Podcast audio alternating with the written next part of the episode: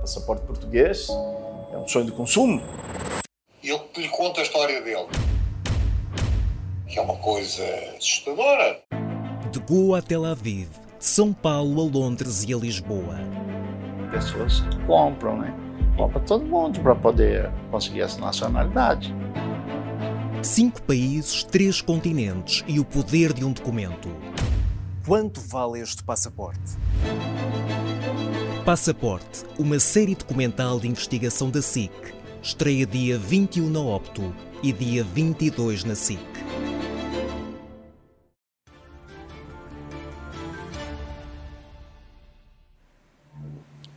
Hoje, ainda focado na crise política e nos seus impactos na economia, também a atuação do Ministério Público, as contradições de Centeno e, sem esquecer, naturalmente, a sucessão no PS e os desafios do PSD.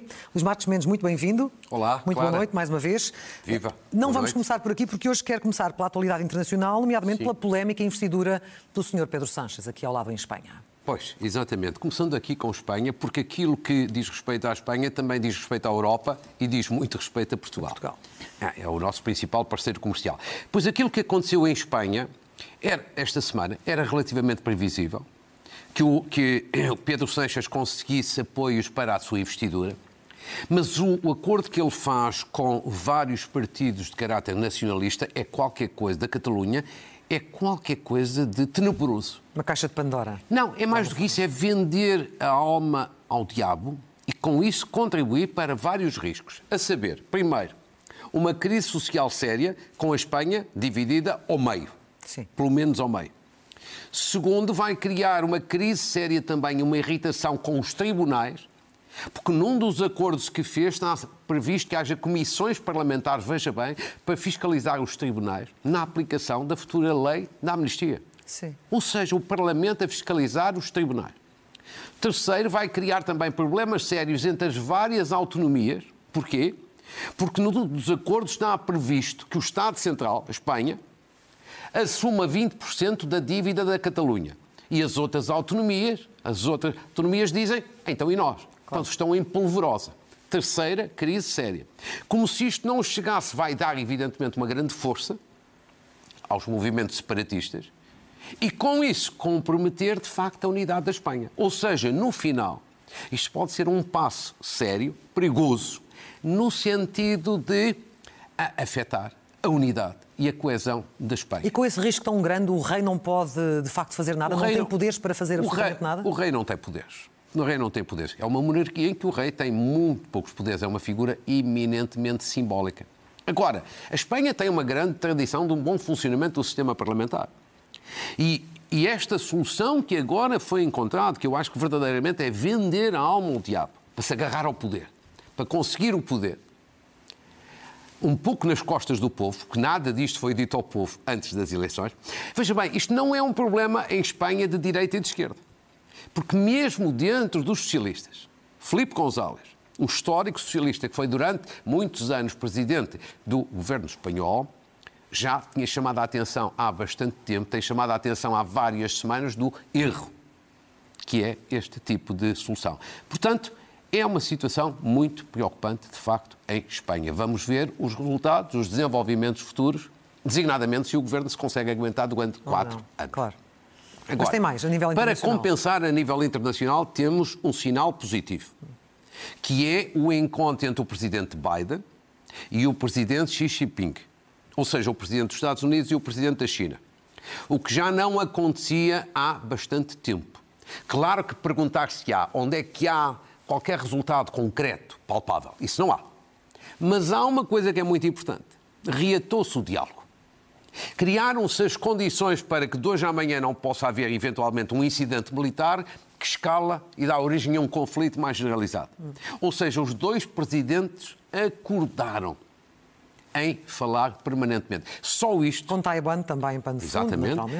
Só isto já ajuda a criar alguma esperança. De resto, o presidente chinês, perguntado à altura, dizia: Nós não queremos nem uma guerra fria, nem uma guerra quente. Esperemos que as suas palavras sejam para levar à prática. Para já, é um sinal positivo. Pior é a situação no Médio Oriente. Pior é a situação no Médio Oriente, com, aqui com, digamos assim, uma novidade que pode ser também um sinal de esperança. É, a situação é má, porque do ponto de vista militar estamos numa fase complexa, intensa, fortíssima, e do ponto de vista humanitário estamos com uma verdadeira catástrofe em Gaza. Sim. Uma catástrofe completa. Qual é a notícia de hoje que pode ser virtuosa e esperançosa? É que o Primeiro-Ministro do Qatar anunciou, ele tem vindo a mediar negociações entre Israel e o Hamas, que pode, que pode estar iminente a libertação de reféns. Sim. Podem ser todos ou não ser todos, mas a libertação de reféns, eventualmente acompanhada a seguir de algumas pausas de caráter humanitário.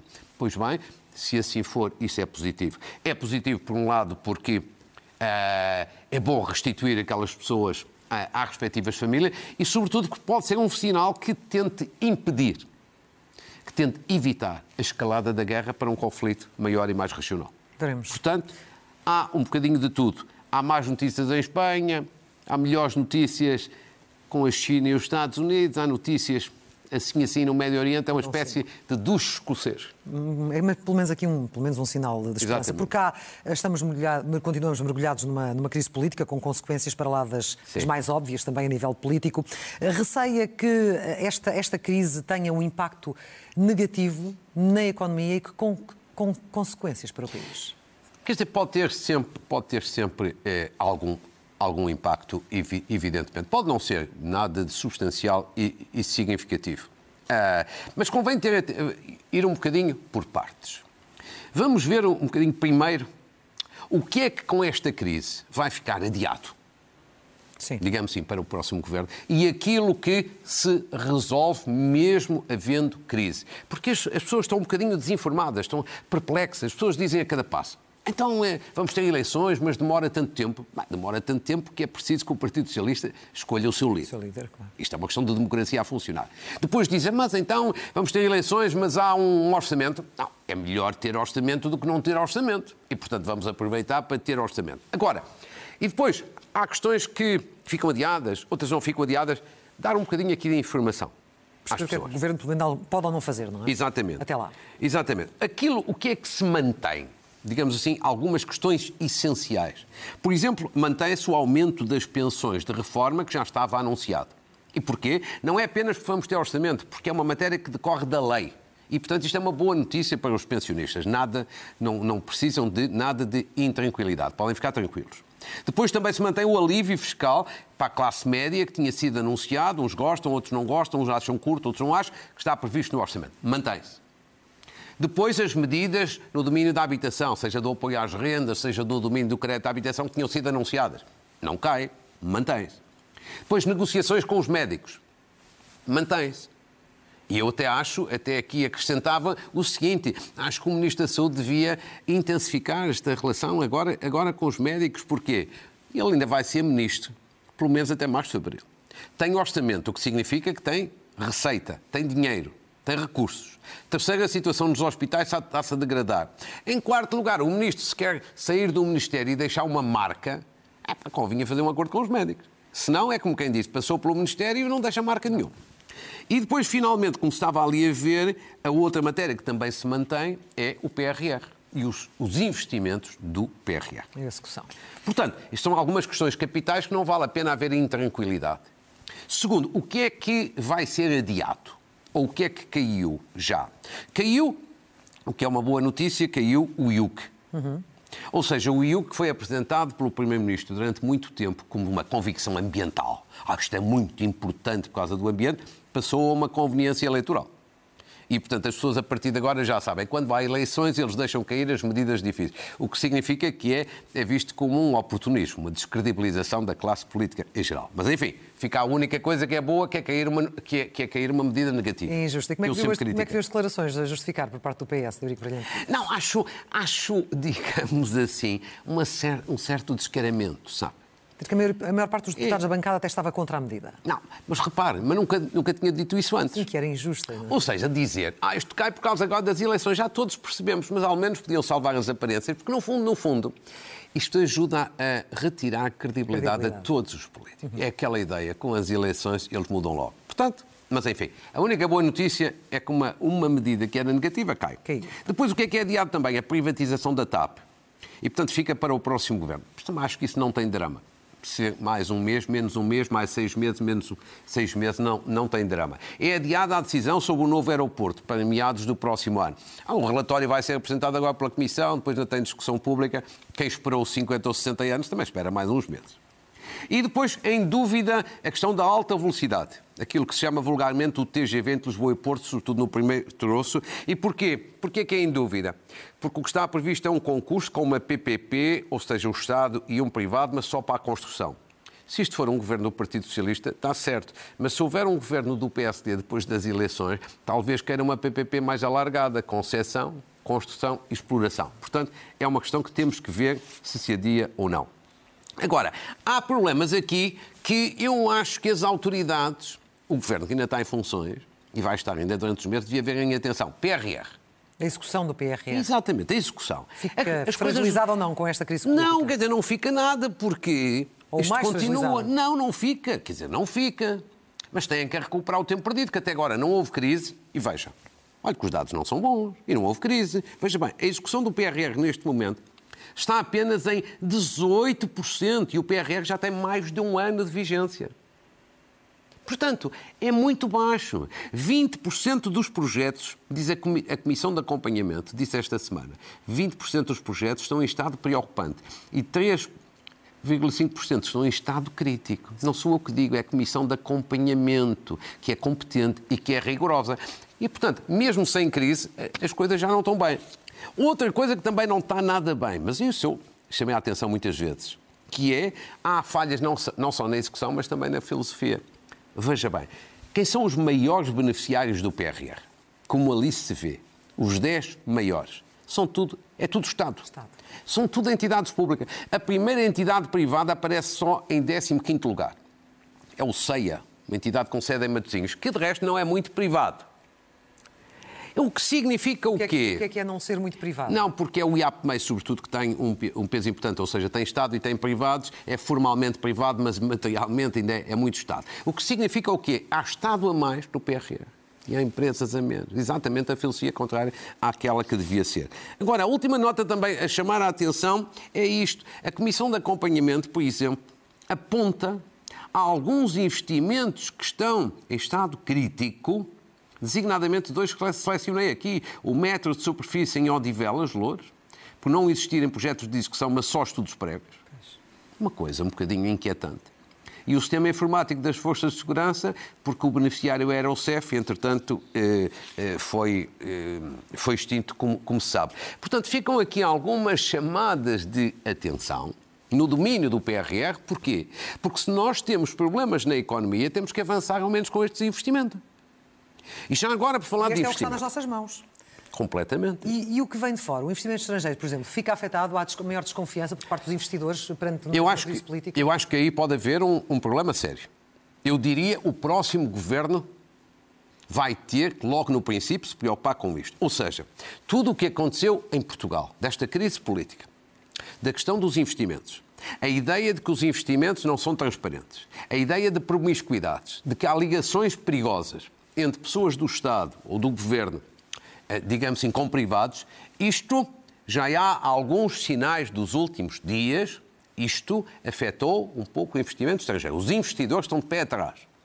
E, portanto, convém um bocadinho ter em atenção, eu chamaria aqui a atenção que o próximo governo vai ter que se dedicar a isto, ou seja, limpar a imagem do Estado que ficou, em termos internacionais, afetado. afetado. Agora, para terminar este ponto da economia com uma boa notícia, eu diria excelente notícia. A Moody's, que é uma agência de notação, subiu o rating da República. Ou seja, a nossa dívida está bem cotada. E isto é uma boa notícia. Diz-se, ah, não, a gente não come dívida. Não, a questão não é essa. Durante muitos anos andámos com o rating em baixo, os mercados com isso eh, afetavam. E, portanto, a credibilidade de Portugal melhorou. Fernando Medina vai eh, terminar o seu mandato, é um bom, positivo contributo para isto e esta ideia das contas certas, esperemos que o próximo governo, seja do PS, seja do PSD, não deixe de ter em atenção esta prioridade. Dentro do PS Boa já, para já Portugal. a temática já Ah, se instalou, como se sabe, a questão das contas certas. Já Ah, percebemos sim, que sim, sim, mas já é, de falaremos facto, também importante. disso, sim, sim. Ora bem, já lá vamos, mas eh, esteve certamente atento aos desenvolvimentos da Operação Sim. Influencer, com eh, o juiz a não seguir eh, o Ministério Público no que se referia às medidas de coação. Também acha, como muitos acham, nem todos, mas muitos acham, Sim. que o Ministério Público ficou mal na fotografia, que ficou desacreditado ou que se descredibilizou logo no arranque deste processo? Vamos, vam- vamos por partes. Que o Ministério Público ficou mal na fotografia, sem dúvida. Ou seja, teve uma derrota pesada nas medidas de coação. Daí a considerar que se descredibilizou, eu, eu acho que é um exagero. Esteve mal. Neste- ne- nesta parte, perdeu.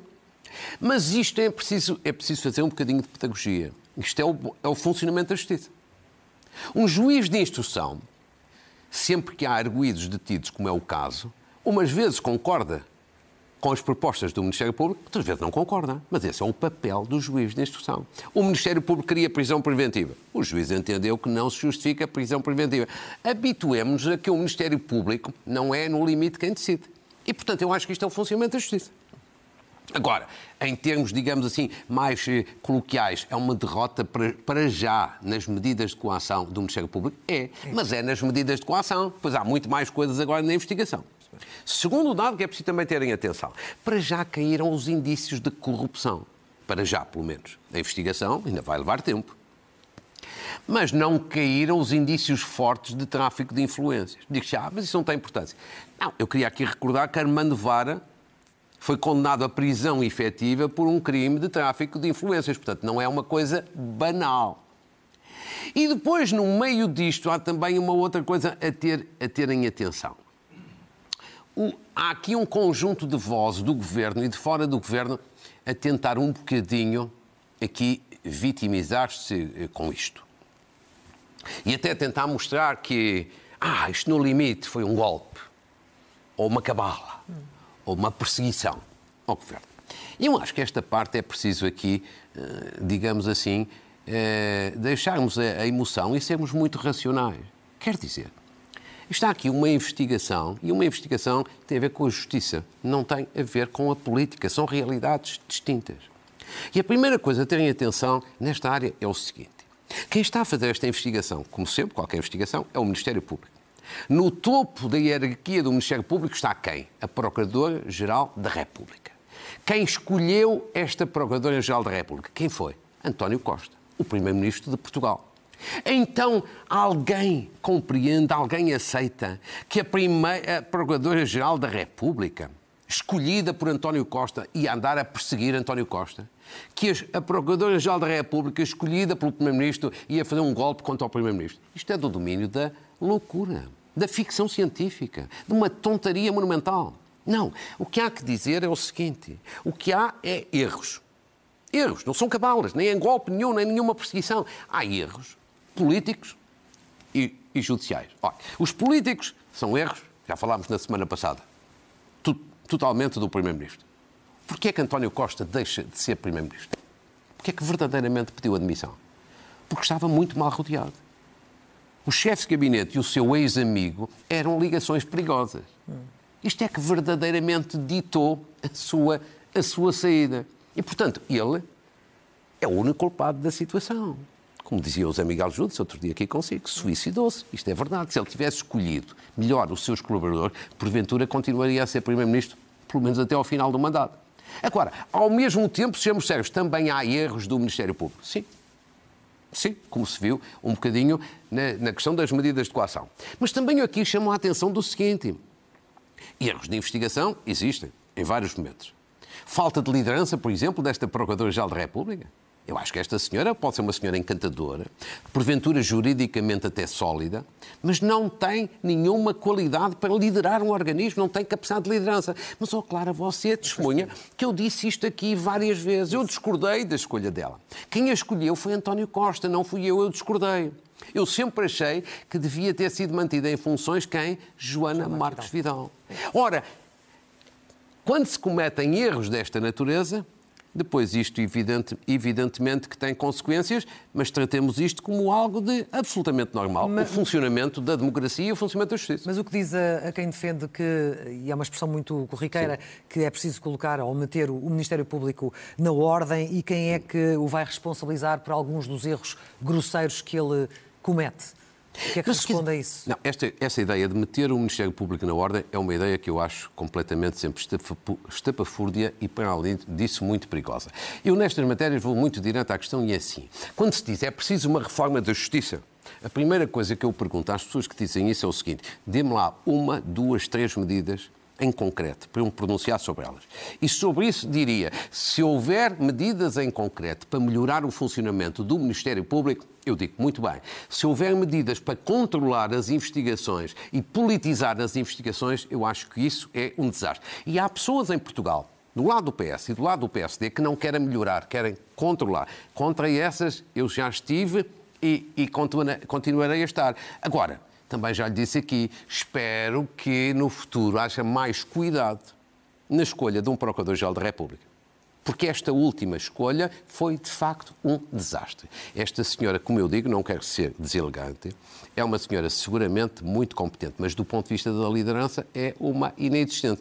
E, e não vale a pena, a partir daqui, agora andarmos a fazer de vítimas, a vitimizar, porque a culpa é da Justiça, porque a culpa é do Presidente da República que provocou eleições. Não, eu acho que as pessoas já perceberam as responsabilidades que cada um tem na matéria. Bom, mas para já estamos também, está atento à sucessão no, no PS, hoje com declarações muito violentas de Pedro Nuno Santos contra uh, José Luís Carneiro. Uh, estranhou o tom em que foram feitas, uh, o conteúdo? Sim e não. Não. Quer dizer, estranhei, estranhei um pouco porque estava uma campanha muito morna. Mais equilibrada, de alguma forma. Digamos, morna. E agora estranhei no sentido de que se agitou. Sim. E vai tornar-se mais eh, agitada. Não, nesse sentido, como estava muito mal. Agora, do outro lado, não estranhei porque conheço o estilo e o feitio de Pedro Nuno Santos. E quando ele é espicaçado, de modo geral, reage assim. Portanto, a primeira conclusão é que estalou o verniz. Estalou o verniz com estas declarações, porque são declarações violentas. E, portanto, há de ter desenvolvimentos nos próximos tempos. Mas eu acho que isto é muito curioso. Isto é, é, é, muito, é muito engraçado. A primeira coisa que, que, que há aqui a tirar como conclusão é a seguinte: eu continuo a achar, do ponto de vista analítico, não é uma questão de gostar mais deste ou gostar mais daquele, do ponto de vista objetivo. Eu acho que Pedro Nuno Santos vai ganhar esta eleição interna com alguma tranquilidade. Agora, eu acho que ele pensava que isto era um passeio. E um passeio não é. Ele, de facto, tem mais apoios no aparelho interno do PS, na organização, nos militantes, Sim. Mas José Luís Carneiro surpreendeu esta semana com, com vários apoios de figuras conhecidas, senadores do partido, Augusto Santos Silva, Adalberto Campos Fernandes, Vieira da Silva, Jorge Lacão. Surpreendeu. E, portanto, há um bocadinho aqui a ideia que isto já não é um passeio. No resultado final, eu continuo a achar que o favorito é Pedro Nuno Santos. Mas insisto, é uma questão de objetividade, não é uma questão de de simpatia por este ou por aquele. O segundo ponto, que há uma coisa aqui muito interessante. Há muito tempo que não havia num partido uma eleição tão contrastante uhum. e tão clarificadora como esta. É que são, de facto, isto é um contraste muito grande. Porquê? De um lado está Pedro Nuno Santos, que é, digamos assim, o líder do setor mais à esquerda dentro do Partido Socialista. Sim. E que defende uma nova geringonça que ele é mais convicto a defender uma geringonça do que António Costa, que a fez pela primeira vez. E do outro lado está José Luís Carneiro, que tem sobretudo mais uma imagem de Estado, que tem sobretudo mais uma imagem positiva mais nos, eleito, nos eleitores, tem menos peso no aparelho partidário, uhum. mas que quer jogar com a ideia de que seria melhor e mais sólido para primeiro-ministro, para primeiro-ministro, para com isso influenciar, digamos assim, os militantes. E tanto quanto eu sei, há sondagens que vão sair nos próximos dias, que mostram que para, nos eleitores em geral, José Luís Carneiro está mais bem posicionado do que Pedro Nuno Santos e tem tido alguns apoios surpreendentes e pode vir a ter mais apoios surpreendentes nos próximos dias ou semanas. Sim. Portanto, isto está muito contra, contrastante. Certo. Agora, depois está uma coisa aqui também com graça, que é esta declaração ajuda ou desajuda Pedro Nuno Santos? Pois eu vou dizer a minha opinião. Ajuda do ponto de vista interno e desajuda do ponto de vista externo. Do ponto de vista interno, ou seja, dos militantes, do aparelho da organização, mobilizam-os. Ah, mobiliza, fica muito mais mobilizado. E é, é, esse o objetivo desta declaração. Do ponto de vista externo, para quem, como Pedro não estava a tentar cultivar uma imagem de pessoa moderada, até com o apoio de Francisco Assis, obviamente que isto não desajuda.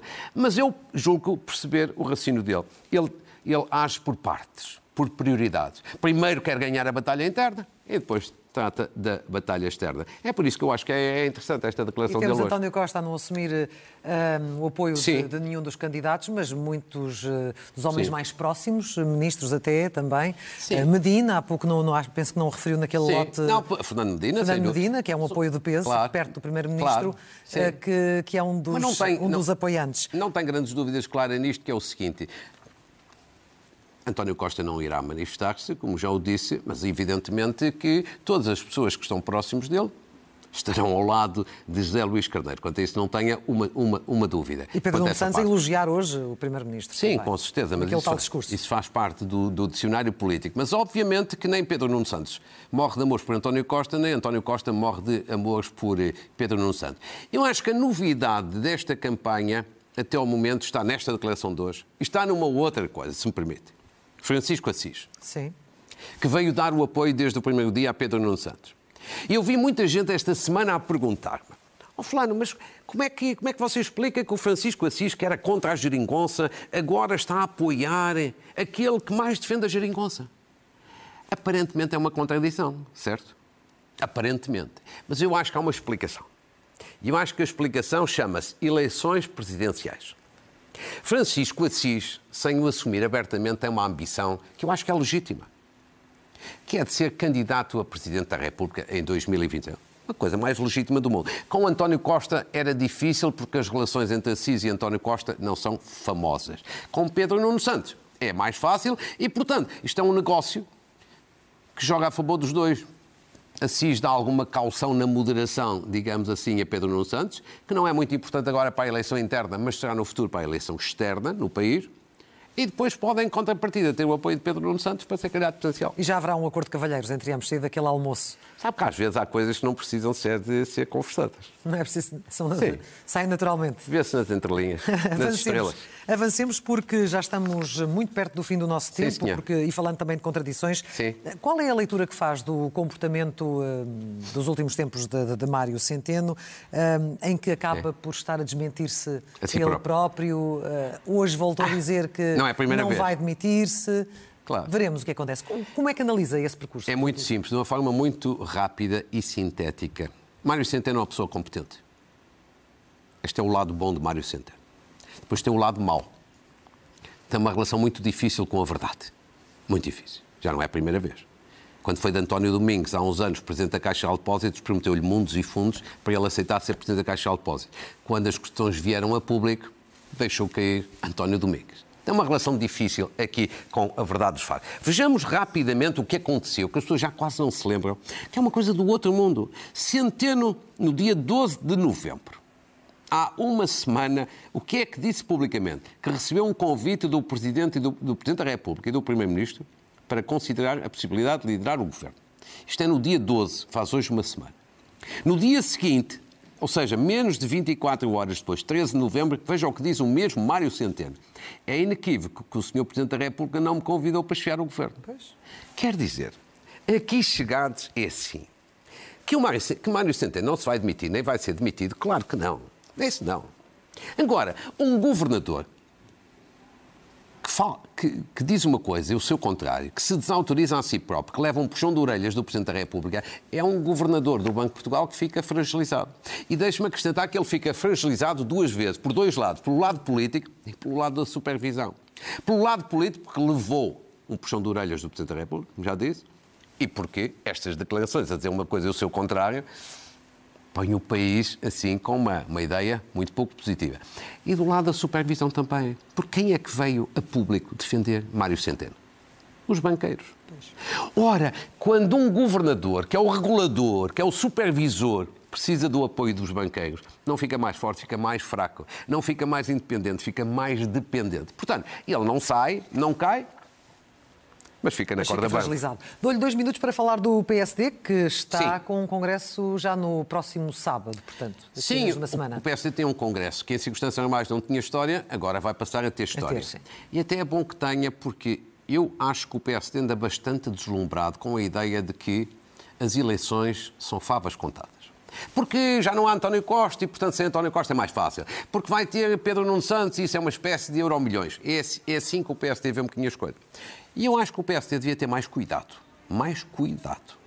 Percebendo um bocadinho de história e lendo as coisas do passado, há muitas surpresas nestes momentos políticos. Acho, acho que estas eleições não são favas contadas para o PSD.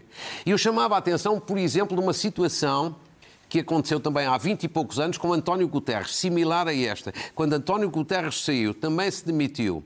Rapidamente o PS teve que encontrar um líder, Ferro Rodrigues. Não tinha grandes condições, porque tinha sido eleito naquele momento, e ele esteve quase a ganhar as eleições. Foi por uma unha negra que o PSD ganhou essas eleições. E eu chamo a atenção. Isso aconteceu e não havia Chega na altura. Sim. Agora há Chega. E o Chega é a segunda grande questão que o PSD devia ponderar. Está muito alto nas sondagens. Dizem-me de resto, vão sair sondagens aí a mostrar ainda mais alto. E evidentemente que o PSD tem que ter também um antídoto político para isso. E o Congresso pode ser uma boa oportunidade. Depois, a, a saída da iniciativa liberal, da ideia, a saída neste sentido, de ideia de uma coligação pré-eleitoral, tendo recusado. Eu acho que pode ser um suicídio para a iniciativa liberal, mas também pode ser fatal para a área do centro-direita. Ou seja, numa palavra, a ideia de o PSD se deslumbrar com a questão da vitória, de achar que está tudo garantido, parece-me manifestamente exagerado e convinha pensar nestas coisas antes que seja tarde. Deixa-me perguntar-lhe ainda muito rapidamente para encerrar o tema em relação aos Açores, porque tudo indica que o Orçamento Regional vai ser chumbado. Acredita que possamos vir a ter também uma dissolução do Parlamento Regional? No imediato, não. Em princípio, o Orçamento Regional vai ser chumbado na próxima quinta-feira nos Açores. Mas nos Açores e na Madeira, ao contrário do que acontece aqui no continente, as leis da autonomia obrigam, obrigam a que o Governo Regional apresente um segundo orçamento Ah, sim. num prazo determinado, julgo que 90 dias. Agora, se esse segundo orçamento chumbar também, isso aí parece-me relativamente inevitável ter que haver depois dissolução. Ora bem, vamos às, eh, às notas finais e aos livros. Muito bem, queria saudar o presidente da Câmara Municipal de Sines. Já falámos aqui da, da operação, em que ele esteve detido de forma injusta, como se viu, e depois saiu e fez uma declaração pública em Sines que eu achei de grande correção, de grande dignidade e de grande caráter. Queria saudá-lo. Depois, uma saudação ao eurodeputado do PSD, José Manuel Fernandes. É um grande deputado que é um, muito competente, muito trabalhador, muito prestigiado e muito produtivo. E foi premiado, porque foi considerado o quarto deputado mais influente do Parlamento Europeu num ranking de uma entidade independente. Depois, uma saudação em terceiro lugar à Ordem dos Médicos Dentistas, porque tem feito muito pela saúde oral e fez agora 25 anos e o seu congresso é uma marca positiva e importante. Uma saudação ao IAPMEI, já falei dele aqui há bocado, mas agora por uma outra razão, foi distinguido também é um, departamento, é um Instituto do Estado com um importante prémio europeu da Comissão Europeia pelo projeto Mecanismo de Al- Alerta Precoce, que é um instrumento importante para a atividade empresarial. Todo ele digital. Uma saudação a um médico em alta, Miguel Quintas Neves. É da Trofa, mas trabalha no hospital em Braga. Foi distinguido pela Sociedade Europeia de Neuroradiologia pelo melhor trabalho científico na Europa nesta área. É mais um português em alta que temos que saudar. E agora, uma portuguesa em alta cá dentro e lá fora, Nini Andrade Silva, uma grande especialista em design, que assinalou esta semana 35 anos de carreira com um livro muito bonito. A terminar A uma. nossa seleção A nossa seleção. venceu. por dois a zero. Exatamente, uma qualificação brilhante. Parabéns ao selecionador, Roberto Martins. Parabéns a Fernando Gomes, também presidente da Federação Portuguesa de Futebol. Foi uma coisa brilhante, foi bonito. E agora, os livros. Primeiro de António Lobo Antunes, que toda a gente conhece. As outras crónicas, mais um livro notável, daquele que pode vir a ser um dia, eu acalento essa esperança, Prémio Nobel da Literatura. É um livro a não perder, com um prefácio igualmente interessantíssimo de Daniel Sampaio. Depois, um outro livro muito interessante, de um médico Eduardo Barroso, que é um bom amigo que eu tenho, aqui cá fica a minha declaração de interesses, que é um excelente cirurgião e é um belíssimo contador de histórias que lançou esta semana este livro, Coração ao Pé da Boca, com um prefácio igualmente muito interessante de Sobrinho Simões. Memórias de um cirurgião, vale a pena ler. De outro médico também ilustre, que também é meu amigo, João Passo, outra autobiografia, Dar Som à Vida, com prefácio aqui, igualmente muito interessante, do general Ramalho Ianes. Agora, de uma grande senhora, Helena Sacadura Cabral, que pensa bem e escreve melhor, pensar, olhar e viver, pensamentos e reflexões pela positiva. Sim. Eu gostei imenso deste livro, sobretudo porque assim são coisas pela positiva. Vê-se de alguém que está bem com a vida. A isso é, é assim. Ah, isso é muito bom. Uma pessoa estar bem com a vida é uma coisa magnífica. Depois, quase a terminar, da Sociedade Histórica de Independência de Portugal, presidida por José Ribeiro Castro, que eu desde já saúdo, uma, um livro interessantíssimo. O mais belo álbum de Portugal. São 161 fotografias magníficas do nosso país, eh, feitas pelos melhores fotógrafos de Portugal. Muitos parabéns. E a terminar, uma instituição que você conhece bem por umas razões, e eu conheço bem também por outras, uma instituição notável no trabalho solidário que faz, que é Ares do Pinhal autora deste livro, Receitas com Propósito. É um livro solidário de receitas, ou seja, tem a componente da culinária. Sim. Mas é uma instituição com um grande trabalho na área das toxicodependências, que eu conheci no meu tempo de ministro, você é, também por outras razões, e, portanto, um livro que eu recomendo imenso, porque compara este livro fica a saber boas receitas para comer bem, Sim. o que é sempre agradável, não? E depois, sobretudo, ajudar uma instituição que tem um trabalho notável. Notável. Simplesmente notável. E eu posso testemunhar e confirmar isso mesmo. Ficamos então por aqui. Claro, Dr. Luís Marques Mendes. Foi um gosto. Muito obrigado. Até uh, ao próximo Muito domingo. Obrigado. Até lá. Muito obrigado. Obrigada. Passaporte português é um sonho de consumo. E ele lhe conta a história dele. Que é uma coisa assustadora. De Goa a Tel Aviv, de São Paulo a Londres e a Lisboa. Pessoas compram, né? Compra todo mundo para poder conseguir essa nacionalidade. Cinco países, três continentes e o poder de um documento. Quanto vale este passaporte? Passaporte, uma série documental de investigação da SIC.